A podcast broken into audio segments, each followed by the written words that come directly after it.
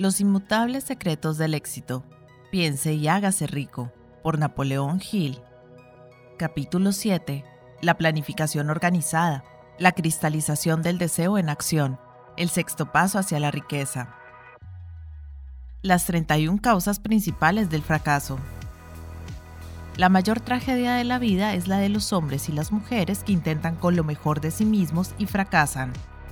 La tragedia reside en la abrumadora mayoría de personas que fracasan en comparación con las pocas que alcanzan el éxito.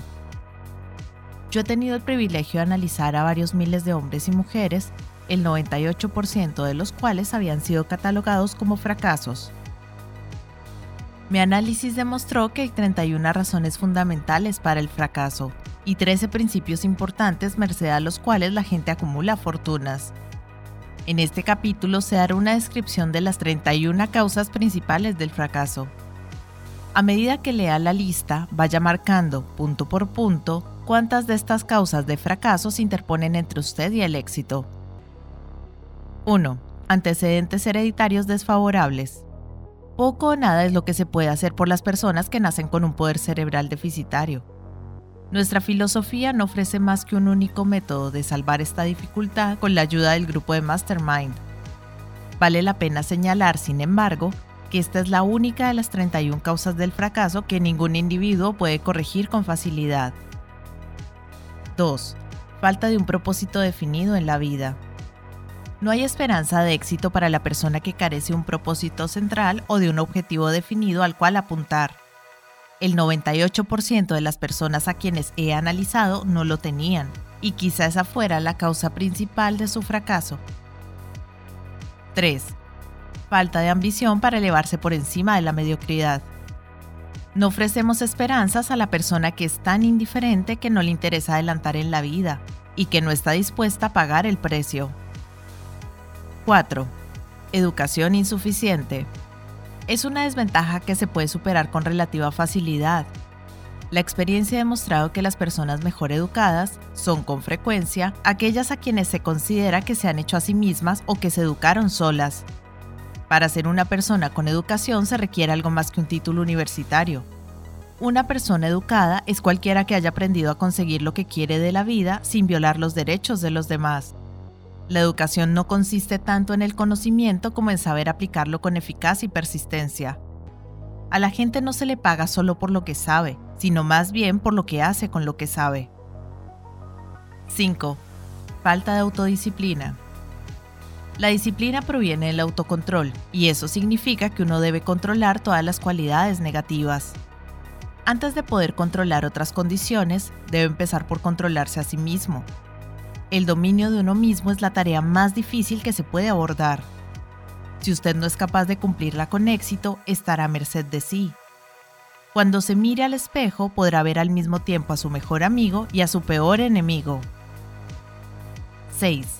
Mala salud. Nadie que no tenga una buena salud puede gozar de un éxito perdurable. Muchas causas de la mala salud son susceptibles de control. Entre ellas, las principales son a. Comer exceso de alimentos que dañen la salud. B. Hábitos de pensamiento erróneos conducentes a la expresión de actitudes negativas. C. Abusos y excesiva complacencia en la vida sexual. D. Falta de ejercicio físico adecuado. E. Una provisión insuficiente de aire fresco debido a una respiración inadecuada. 7 influencias ambientales desfavorables durante la niñez. A un árbol hay que enderezarlo cuando es joven, dice el refrán.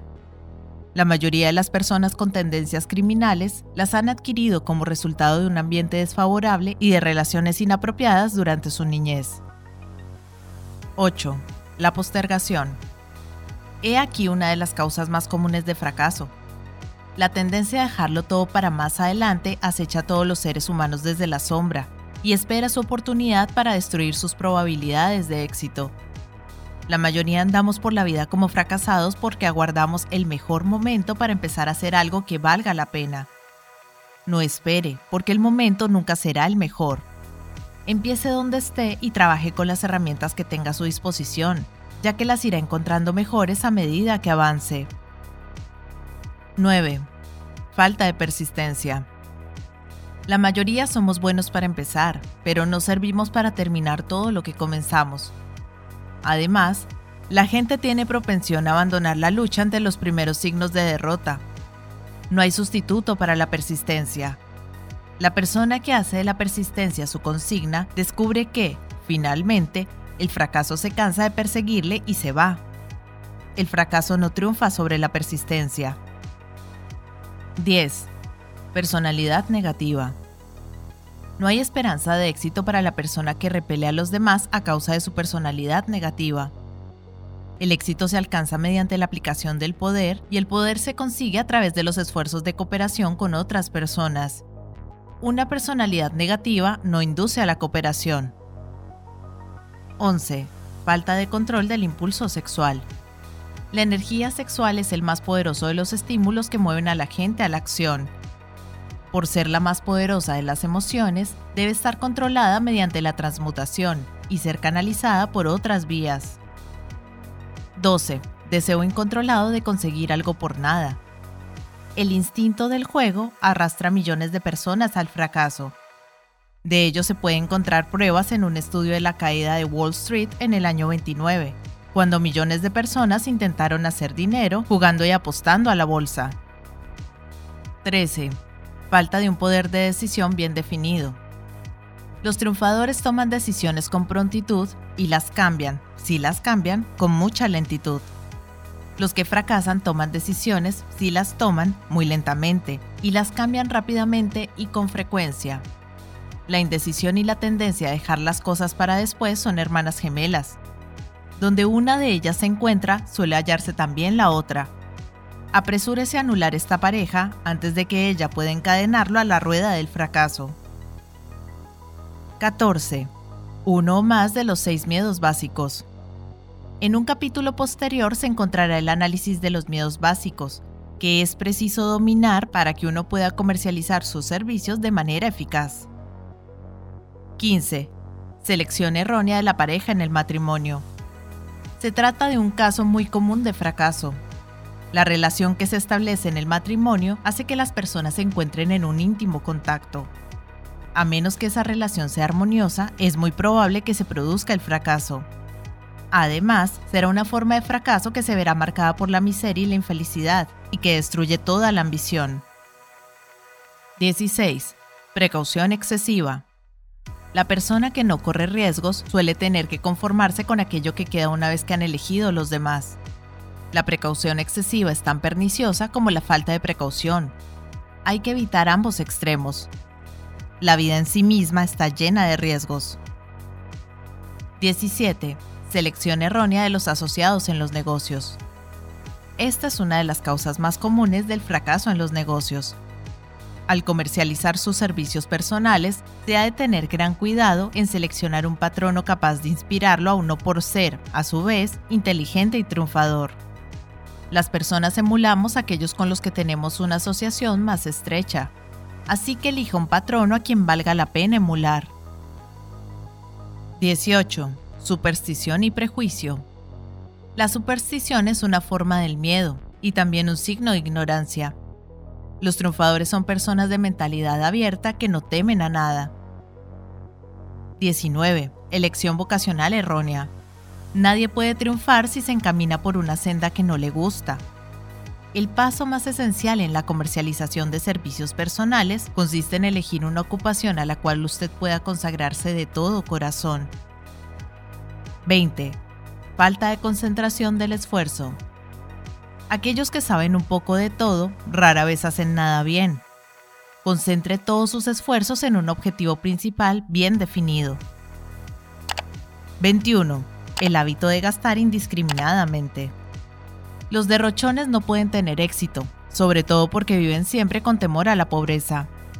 Habitúese a ahorrar sistemáticamente un porcentaje determinado de sus ingresos. Tener dinero en el banco da a las personas una sólida base de coraje cuando tienen que negociar la venta de sus servicios personales. Si uno no tiene dinero, ha de aceptar lo que le ofrecen y alegrarse de conseguirlo. 22. Falta de entusiasmo. Sin entusiasmo no se puede ser convincente. Además, el entusiasmo es contagioso. y la persona que lo tiene y lo controla suele ser bien recibida en cualquier grupo de personas. 23. Intolerancia. La persona de mentalidad cerrada, sobre el tema que sea, rara vez sale adelante.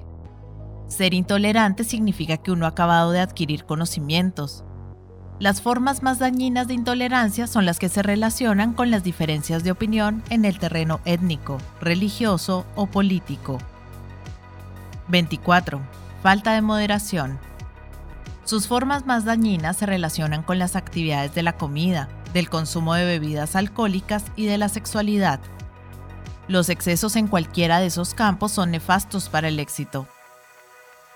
25. Incapacidad de cooperar con los demás.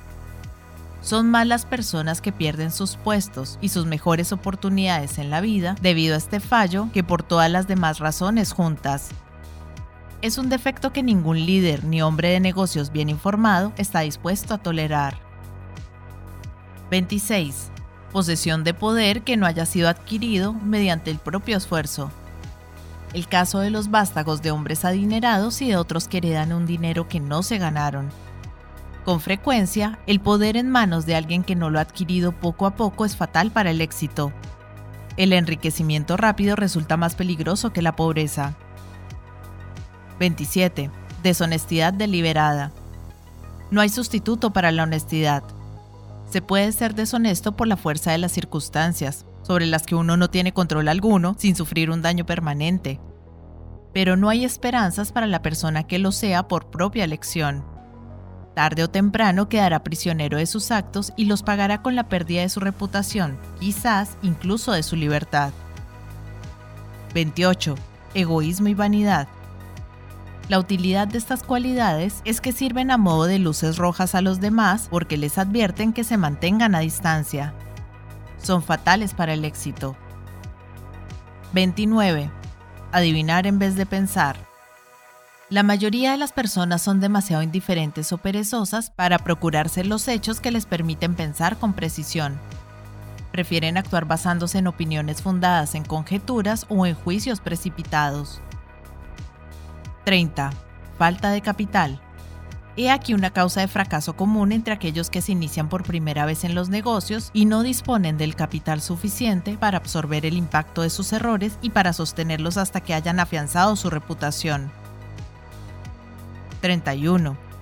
En esta categoría, anote cualquier causa de fracaso que usted haya experimentado y que no haya sido incluida en la lista. En estas 31 causas principales del fracaso se encuentra una descripción de la tragedia de la vida que es válida para casi todas las personas que hagan un intento y fracasen. Será bueno que consiga la ayuda de alguien que lo conozca bien para recorrer juntos esta lista, de modo que le ayude a analizarse en función de cada una de las causas de fracaso, pero también le beneficiará hacerlo solo. La mayoría de las personas no son capaces de verse como los demás las ven, y es posible que usted sea una de ellas. ¿Conoce usted su propio valor? Uno de los consejos más antiguos es el de conócete a ti mismo. Si usted comercializa una mercancía con éxito, debe saber qué es lo que vende y lo mismo vale cuando se trata de comercializar servicios personales. Usted debe conocer todas sus debilidades para poder superarlas o eliminarlas por completo. Ha de conocer su fuerza para poder llamar la atención sobre ella cuando venda sus servicios. Y solo puede llegar a conocerse mediante un análisis preciso. La insensatez de la ignorancia en relación con el autoconocimiento fue mostrada por un joven que fue a ofrecerse para un puesto de trabajo al gerente de una conocida empresa. Había causado muy buena impresión hasta que el gerente le preguntó qué salario esperaba. Su respuesta fue que no llevaba pensada ninguna cifra exacta, falta de un propósito definido. El gerente le respondió, le pagaremos todo lo que usted valga después de haberlo tenido una semana a prueba. Eso no lo aceptaré, respondió el aspirante al puesto, porque donde estoy trabajando ahora me pagan más. Antes de empezar siquiera a negociar un aumento de salario en el empleo que usted ya tiene o de buscar trabajo en otra parte, asegúrese de que usted vale más de lo que le pagan en la actualidad. Una cosa es querer más dinero, eso todo el mundo lo quiere, y otra muy diferente, valer más. Muchas personas confunden sus deseos con sus merecimientos. sus necesidades o exigencias financieras no tienen nada que ver con su valor. Eso lo establece exclusivamente su capacidad para prestar servicios útiles o para inducir a otros a que los presten. Haga un inventario de sí mismo.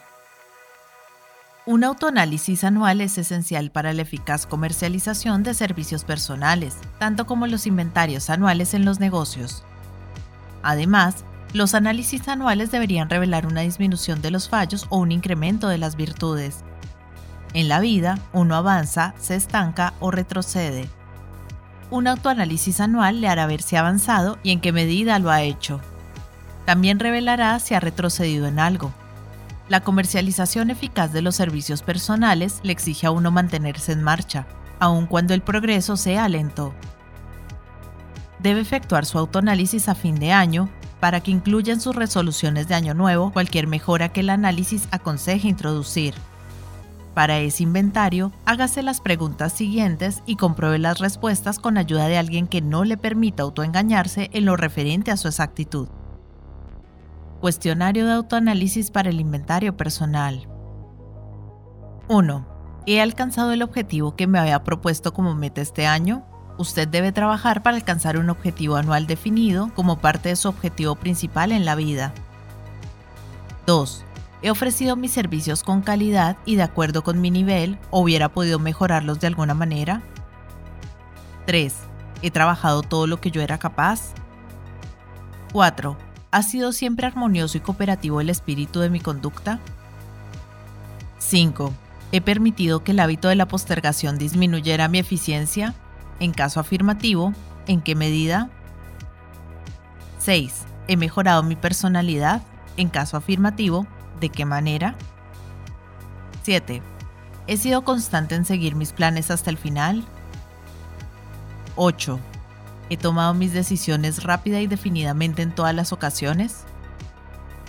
9. ¿He permitido que uno de los seis miedos básicos o más disminuyera mi eficiencia? 10. ¿He demostrado excesiva cautela o por el contrario he sido atrevido? 11. ¿Mi relación con mis compañeros de trabajo ha sido agradable o desagradable? Si fue desagradable, ¿la culpa ha sido mía o solo en parte? 12. ¿He disipado mi energía por falta de concentración en el esfuerzo? 13. ¿He mantenido una mentalidad abierta y tolerante en todo momento? 14. ¿De qué manera he mejorado mi capacidad de trabajo? 15. ¿He dejado de ser moderado en alguno de mis hábitos? 16. ¿He expresado abierto o secretamente alguna forma de egoísmo? 17. ¿Mi conducta con mis colaboradores los ha inducido a respetarme? 18.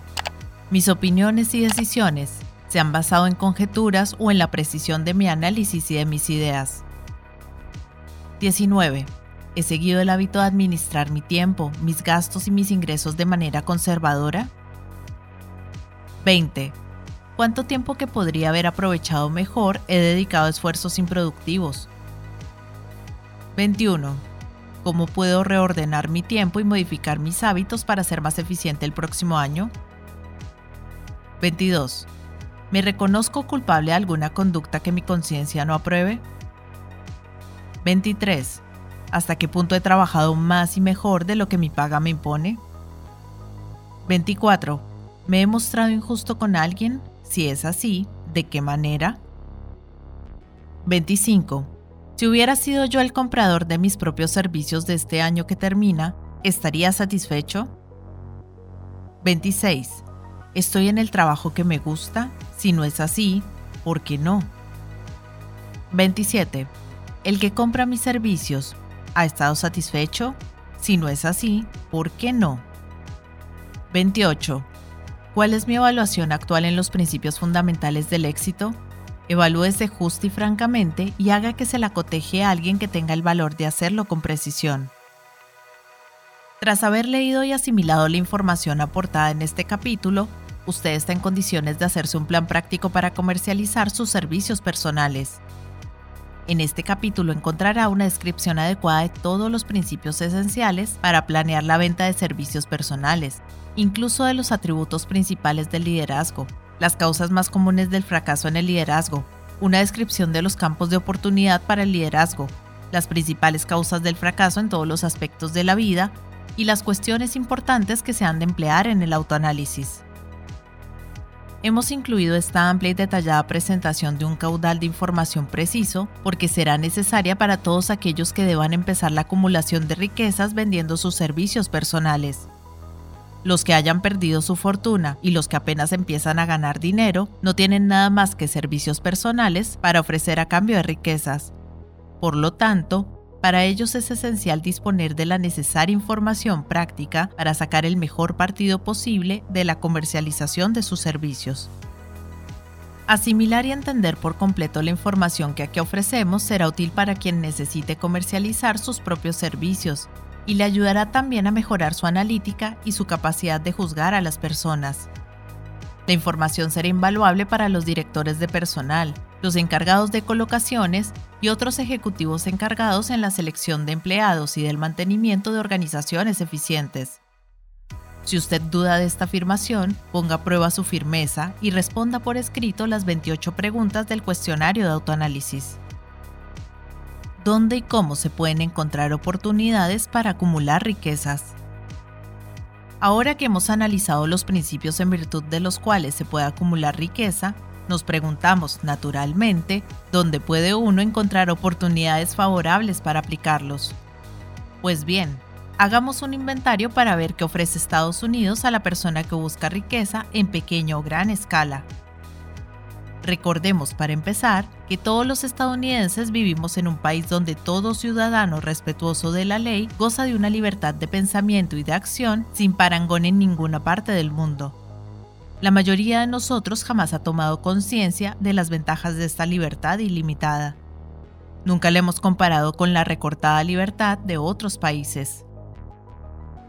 Aquí tenemos libertad de pensamiento, libertad en la acción y disfrute de la educación, libertad religiosa y política, libertad en la elección de actividades comerciales, profesionales u ocupacionales, libertad de acumular y poseer sin restricciones todas las propiedades que podamos acumular, libertad de escoger nuestro lugar de residencia, libertad de contraer matrimonio, libertad de igualdad de oportunidades para todas las razas, libertad de viajar de un estado a otro, libertad en la elección de nuestros alimentos y libertad de aspirar a cualquier situación vital para la cual nos hayamos preparado, incluso a la presidencia de Estados Unidos. Tenemos otras formas de libertad, pero esta lista dará una visión a vuelo de pájaro de las más importantes, que constituyen oportunidades del orden más elevado. Es tanto más notable cuanto que Estados Unidos es el único país que garantiza a todos sus ciudadanos, sean nativos o naturalizados, una lista de libertades tan amplia y tan variada. Ahora pasemos revista algunas de las bendiciones con la que la amplitud de nuestras libertades nos ha colmado. Tomemos como ejemplo la familia estadounidense media, con lo que me refiero a una familia de ingresos medios y sumemos los beneficios de que cada miembro de la familia dispone en esta tierra de la oportunidad y de la abundancia. A. Alimento. En adición a la libertad de pensamiento y de acción están el alimento, el vestido y la vivienda, las tres necesidades básicas de la vida. Gracias a nuestra libertad universal, la familia estadounidense media dispone, a las puertas mismas de su casa, de la más escogida selección de alimentos que se puede encontrar en el mundo entero y a precios al alcance de su bolsillo. B. Vivienda. Esta familia vive en un apartamento cómodo con calefacción central, luz eléctrica y gas para cocinar.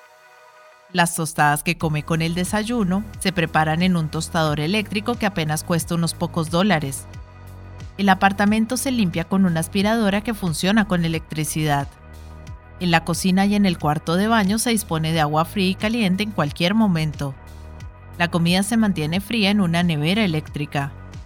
La mujer se riza el cabello, lava y plancha la ropa con aparatos eléctricos de fácil manejo, servidos por una energía suministrada por un enchufe en la pared. El marido se rasura con una afeitadora eléctrica y todos reciben entrenamiento del mundo entero durante las 24 horas del día si quieren, sin que les cueste nada, con solo girar el dial de la radio o de la televisión. En este apartamento hay otras comodidades, pero la lista que antecede dará una idea aproximada de algunas pruebas concretas de la libertad que disfrutamos en Estados Unidos. C. Ropa. En cualquier lugar de Estados Unidos, la vestimenta corriente de una mujer se puede adquirir por menos de 400 dólares anuales y el hombre medio puede vestirse por la misma suma o por menos. Solo hemos mencionado las tres necesidades básicas de alimento, ropa y vivienda. El ciudadano americano medio dispone de otros privilegios y ventajas a cambio de un modesto esfuerzo que no excede las 8 horas de trabajo diarias. El estadounidense medio posee seguridades sobre sus derechos de propiedad que no tienen equivalente en ningún otro país del mundo puede ingresar el dinero que le sobra en un banco con la seguridad de que su gobierno lo protegerá y se lo devolverá si el banco le falla. Si un ciudadano estadounidense quiere viajar de un estado a otro, no necesita pasaporte ni permiso de nadie. Puede ir a donde desee y regresar cuando quiera. Además, puede ir en tren, automóvil particular, autobús, avión o barco, según su bolsillo se lo permita el milagro que ha proveído estas bendiciones. Con frecuencia oímos que los políticos proclaman la libertad de Estados Unidos cuando buscan votos, pero es raro que se tomen tiempo o hagan el esfuerzo de analizar la fuente o naturaleza de tal libertad. Al no depender de intereses creados y no albergar resentimientos ni segundas intenciones, yo tengo el privilegio de adentrarme en un sincero análisis de ese algo misterioso, abstracto y por lo general malentendido que concede a todos los ciudadanos de Estados Unidos más privilegios, más oportunidades de acumular riquezas, más libertad en todos los órdenes de los que se puede encontrar en ningún otro país. Tengo el derecho de analizar la fuente y la naturaleza de este poder invisible, porque he conocido durante más de medio siglo a muchos de los hombres que organizaron ese poder y a muchos que son los responsables actuales de que tal poder se mantenga. El nombre de ese misterioso benefactor de la humanidad es capital. El capital no consiste solo en dinero, sino más específicamente en grupos de hombres inteligentes y bien organizados que planean medios y maneras de usar el dinero en forma eficiente para el bien público y provechosa para ellos mismos. Estos grupos están constituidos por científicos, educadores, químicos, inventores, analistas de sistemas, especialistas en publicidad, expertos en transportes, contables, abogados, médicos y toda clase de personas que disponen de conocimientos sumamente especializados en todos los campos de la industria y de los negocios. Esos hombres y mujeres abren caminos y experimentan en nuevos campos abiertos a su iniciativa. Sostienen universidades, hospitales y escuelas. Construyen buenos caminos. Publican periódicos pagan la mayor parte del coste gubernamental y se ocupan de los numerosos detalles esenciales para el progreso humano. En pocas palabras, los capitalistas son el cerebro de la civilización, porque ellos proveen la totalidad del material para la educación, la civilización y el progreso. Sin un cerebro que lo controle, el dinero es siempre peligroso.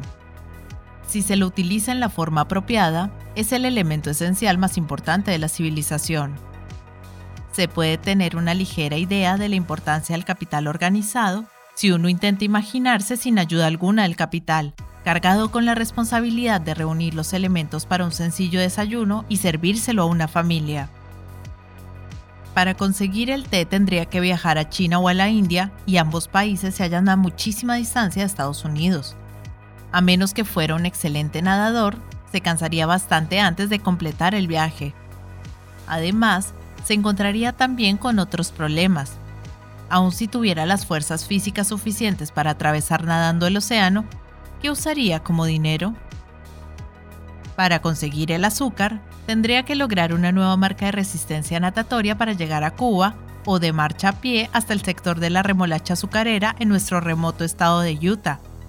Pero incluso así, podría ser que regresara sin el azúcar, porque para su producción sin hablar de lo que representa refinarla, transportarla y servírsela en la mesa del desayuno a cualquier habitante de Estados Unidos, se necesita tanto esfuerzo organizado como dinero.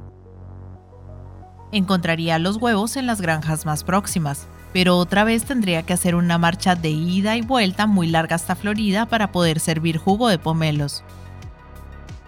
Y le esperaría otra larga caminata a Kansas o a cualquier otro de nuestros estados cerealeros para conseguir pan de trigo. No le quedaría más remedio que servir el desayuno sin cereales porque no los conseguiría sin el esfuerzo de una mano de obra especializada y organizada, sin hablar de las máquinas necesarias, y todo eso requiere capital. Tras haber descansado, podría partir en un nuevo viajecito, a nado otra vez a América del Sur, donde cosecharía un par de plátanos y de regreso solo le faltaría caminar un poquito más hasta la granja más próxima donde tuvieran organizada la producción lechera para conseguir un poco de mantequilla y crema. Entonces, su familia podría sentarse ya a disfrutar el desayuno. Parece un tanto absurdo, ¿verdad? Bueno, pues el procedimiento que acabo de describirle sería la única manera posible de conseguir esos simples artículos alimenticios si no contáramos con la bendición del sistema capitalista. El capital es la piedra angular de nuestras vidas. La suma de dinero que se requiere para la construcción y el mantenimiento de los ferrocarriles y de los barcos usados para servirle a usted un desayuno tan sencillo es tan enorme que la imaginación se marea asciende a centenares de millones de dólares, por no mencionar siquiera los ejércitos de trabajadores especializados que son necesarios para tripular tales medios de transporte. Pero este no es más que una mínima parte de las exigencias que la civilización moderna impone a Estados Unidos capitalista. Antes de que pueda haber nada que transportar, tiene que haber sido cultivado o fabricado y preparado para el mercado y esto exige más millones y millones de dólares en equipo, maquinaria, embalajes, comercialización y para pagar los salarios de millones de hombres y de mujeres. Los barcos y los ferrocarriles no brotan de la tierra ni funcionan de manera automática. Llegan en respuesta a la vocación civilizadora gracias al esfuerzo, el ingenio y la capacidad de organización de personas dotadas de imaginación, fe, entusiasmo, decisión y perseverancia. Estas personas son conocidas como capitalistas. Están motivadas por el deseo de construir, edificar, conseguir, prestar servicios útiles, obtener un lucro y acumular riquezas. Y el hecho de ser los que prestan servicios sin los cuales la civilización no existiría, los encamina a la consecución de grandes riquezas. Sin otro propósito que mantener mi discurso en un nivel simple y comprensible, Añadiré que estos capitalistas son los mismos hombres de quienes casi todos nosotros hemos oído hablar a los oradores callejeros. Son los mismos hombres a quienes radicales, chantajistas, políticos deshonestos y líderes obreros corruptos califican de intereses predatorios o Wall Street. No es mi intención presentar ningún alegato a favor o en contra de ningún grupo de hombres ni de sistema económico alguno. El propósito de este libro un propósito al que he consagrado más de medio siglo, es presentar, a todos los que deseen conocerla, la más confiable de las ideologías gracias a la cual los individuos pueden acumular riquezas en la cantidad que les apetezca. He analizado aquí las ventajas económicas del sistema capitalista con el doble propósito de demostrar 1. Que todos aquellos que buscan riquezas deben reconocer al sistema que controla cualquier posibilidad de hacer fortuna y adaptarse a él. 2. Presentar el lado opuesto del cuadro que muestran los políticos y los demagogos que oscurecen deliberadamente los problemas que plantean al referirse al capital organizado como si fuera un veneno. Estados Unidos es una nación capitalista. Creció gracias al uso del capital y más vale que nosotros, los que reivindicamos el derecho de compartir las bendiciones de la libertad y de la oportunidad, nosotros, los que tenemos como meta acumular riqueza, sepamos que ni las riquezas ni las oportunidades estarían a nuestro alcance si el capital organizado no nos hubiera proporcionado estos beneficios. Solo hay un método seguro de acumular riquezas y de aferrarse a ellas, y ese método es prestar servicios útiles. Jamás se ha creado sistema alguno por el cual los hombres puedan adquirir riquezas legalmente por la mera fuerza de los números o sin dar a cambio, de una u otra manera, un valor equivalente sus oportunidades en medio de las riquezas. Estados Unidos ofrece toda la libertad y todas las oportunidades de acumular riquezas que cualquier persona honrada pueda necesitar. Cuando uno sale de casa con ánimo deportivo, elige lugares donde las presas abunden y por supuesto, la misma regla es válida cuando se sale a la casa de riquezas. Si lo que usted busca son riquezas, no pase por alto las posibilidades de un país cuyos ciudadanos son tan ricos que las mujeres solas se gastan al año más de medio millón de dólares en lápices de labios, colorete y productos de belleza. Si lo que usted busca es dinero, piense seriamente en un país que se gasta centenares de millones de dólares al año en cigarrillos. No se dé demasiada prisa en irse de un país cuyos habitantes gastan de buena gana, e incluso con alegría, millones de dólares anuales en el fútbol, el béisbol y el boxeo. Recuerde además que este no es más que el comienzo de las fuentes que están a su alcance para que usted gane dinero. Aquí solo hemos mencionado unos pocos lujos superfluos, pero no olvide que el negocio de producir, transportar y comercializar estos pocos artículos proporciona empleo regular a muchos millones de personas que reciben millones de dólares mensuales por sus servicios y que se los gastan con entera libertad en productos tanto necesarios como superfluos. Recuerde especialmente que detrás de todo este intercambio de mercancías y servicios personales pueden encontrarse abundantes oportunidades de acumular riquezas. Los estadounidenses contamos con la ayuda de nuestra libertad. No hay nada que impida, ni a usted ni a nadie, entregarse a cualquier aspecto del esfuerzo necesario para seguir adelante con nuestros negocios. Si uno abunda en talento, formación y experiencia, puede acumular riquezas en grandes cantidades. Los que no sean tan afortunados acumularán cantidades más pequeñas. Cualquier persona puede ganarse la vida a cambio de una cantidad apenas nominal de trabajo y esfuerzo. Así que, ahí lo tiene. La oportunidad ha desplegado ante usted sus mercancías. Acérquese al mostrador, seleccione lo que quiera, hágase su plan, póngalo en acción y sígalo con perseverancia. Estados Unidos capitalista se ocupará del resto.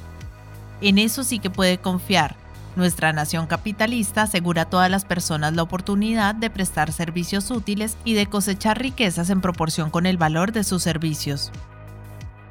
El sistema no le niega a nadie este derecho, pero no promete, ni puede hacerlo, algo por nada, porque el mismo sistema está irrevocablemente controlado por la ley de la economía capitalista, que no reconoce ni tolera durante mucho tiempo dar sin recibir.